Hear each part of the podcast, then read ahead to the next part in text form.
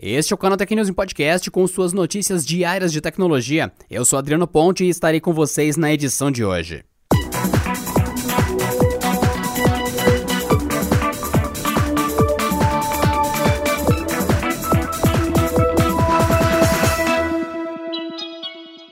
Presidente dos Estados Unidos, Donald Trump, assinou na noite da última quinta uma ordem executiva determinando o fim de relações com as empresas responsáveis pelos apps TikTok e WeChat no país norte-americano.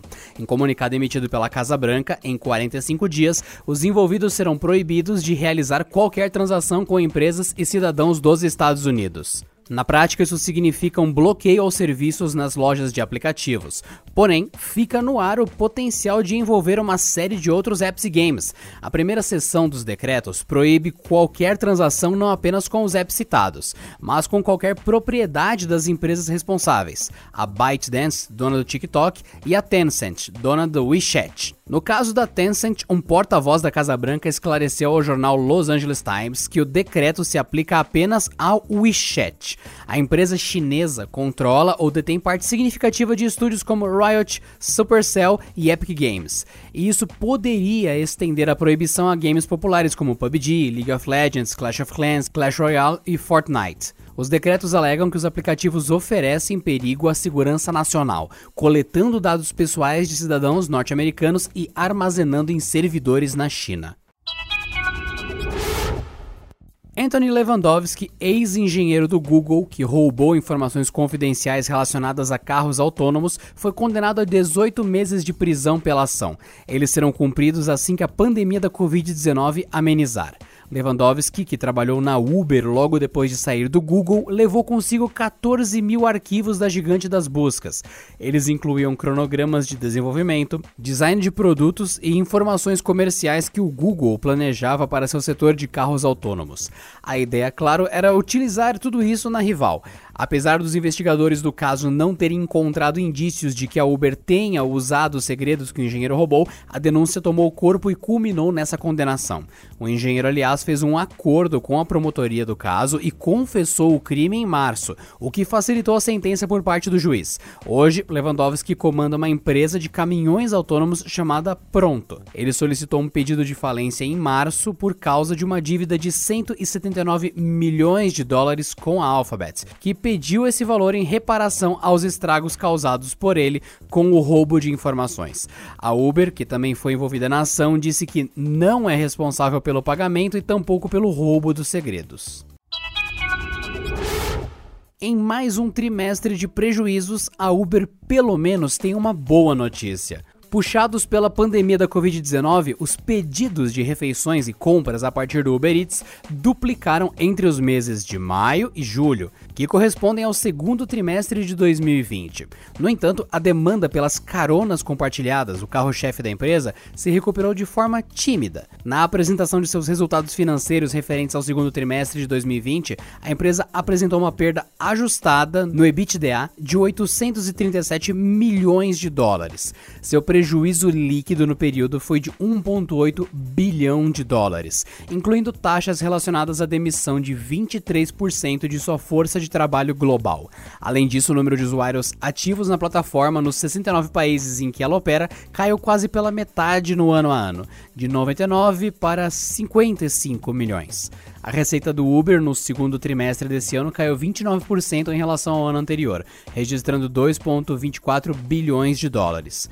O número, no entanto, supera a expectativa dos analistas, que esperavam um resultado de 2,18 bilhões de dólares. No comunicado que acompanhou a divulgação dos números, o Uber disse que, apesar desses desafios maiores, está cumprindo seu objetivo de ser uma companhia lucrativa antes do final de 2021. Isso ocorrerá graças a rigorosas medidas de corte de custos e um forte balanço patrimonial. O serviço de videoconferência Zoom anunciou uma série de recursos para descontrair as reuniões na plataforma. Entre as novidades estão filtros bem-humorados, reações durante as chamadas, opções para ajuste da iluminação e um recurso para cancelamento de ruídos. As novidades estão disponíveis na versão 5.2 do aplicativo e a companhia destacou que as contas corporativas podem desativar a opção de filtros. Com os filtros, os participantes poderão simular ambientes como uma estação de esqui, com direito a óculos polarizados polarizado, ou mesmo um pirata com tapa-olho em uma ilha tropical. Os efeitos podem até mesmo colocar o participante dentro de uma televisão antiga ou projetado em uma tela de cinema, ajustando a exibição automaticamente. Para demonstrar emoções durante as chamadas sem perder a pose, o Zoom permite agora enviar reações. Assim como nas redes sociais, os usuários poderão escolher entre diferentes emojis para interagir com outros participantes. E para eliminar barulhos em segundo plano, a plataforma agora oferece o recurso de supressão de ruído, que procura minimizar as distrações ao redor. Outra novidade é a opção de usar apresentações do PowerPoint ou Keynotes como fundo da tela virtual.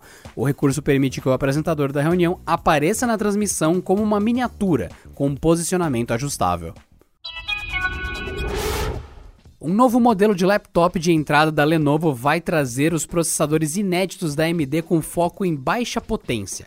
A linha 100E da fabricante de PCs é voltada para estudantes com o objetivo de ser barato, leve e com longa bateria. Por isso, o processador também conta com menos potência. A linha vai trazer duas opções dos processadores inéditos da AMD: o 3015E e o 3020E. Os componentes têm apenas 6 watts de TDP, o que ajuda no baixo consumo de energia da bateria. Eles contam com apenas dois núcleos e a frequência base de 1.2 GHz, podendo chegar a 2.3 GHz ou 2.6 GHz. O processador também é acompanhado de uma GPU Vega 3 com velocidade de clock de 0.6 GHz. Além do processador, o Lenovo 100E vem acompanhado de 4 GB de memória RAM, 64 GB de cartão multimídia embutido e bateria de 42 Wh. Com isso, o Note pode ficar até 14 horas ligado longe da tomada, de acordo com a fabricante. O produto também já tem Wi-Fi 6 e uma tela Full HD de 11.6 polegadas. Por fim, ele também tem duas portas USB-A, uma USB-C, saída HDMI, leitor de cartão e entrada para áudio. O modelo com o processador AMD 3015E, que é a versão menos potente, chega ao mercado norte-americano nesse mês com preço de 215 dólares, algo em torno de 1.150 reais na conversão de hoje sem impostos.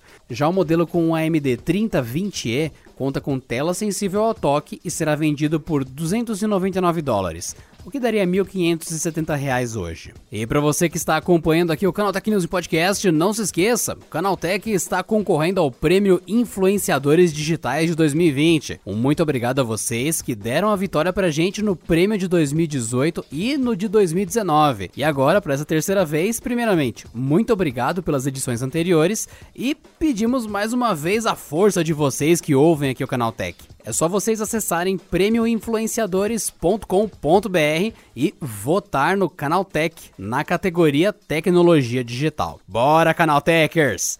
E por hoje é só, pessoal. Nos vemos na próxima semana em mais uma edição do Canal Tech News em Podcast. Então, bom fim de semana e até lá. Este episódio contou com o roteiro de Rui Maciel, edição de Mari Capetinga e editoria-chefe de Camila Rinaldi.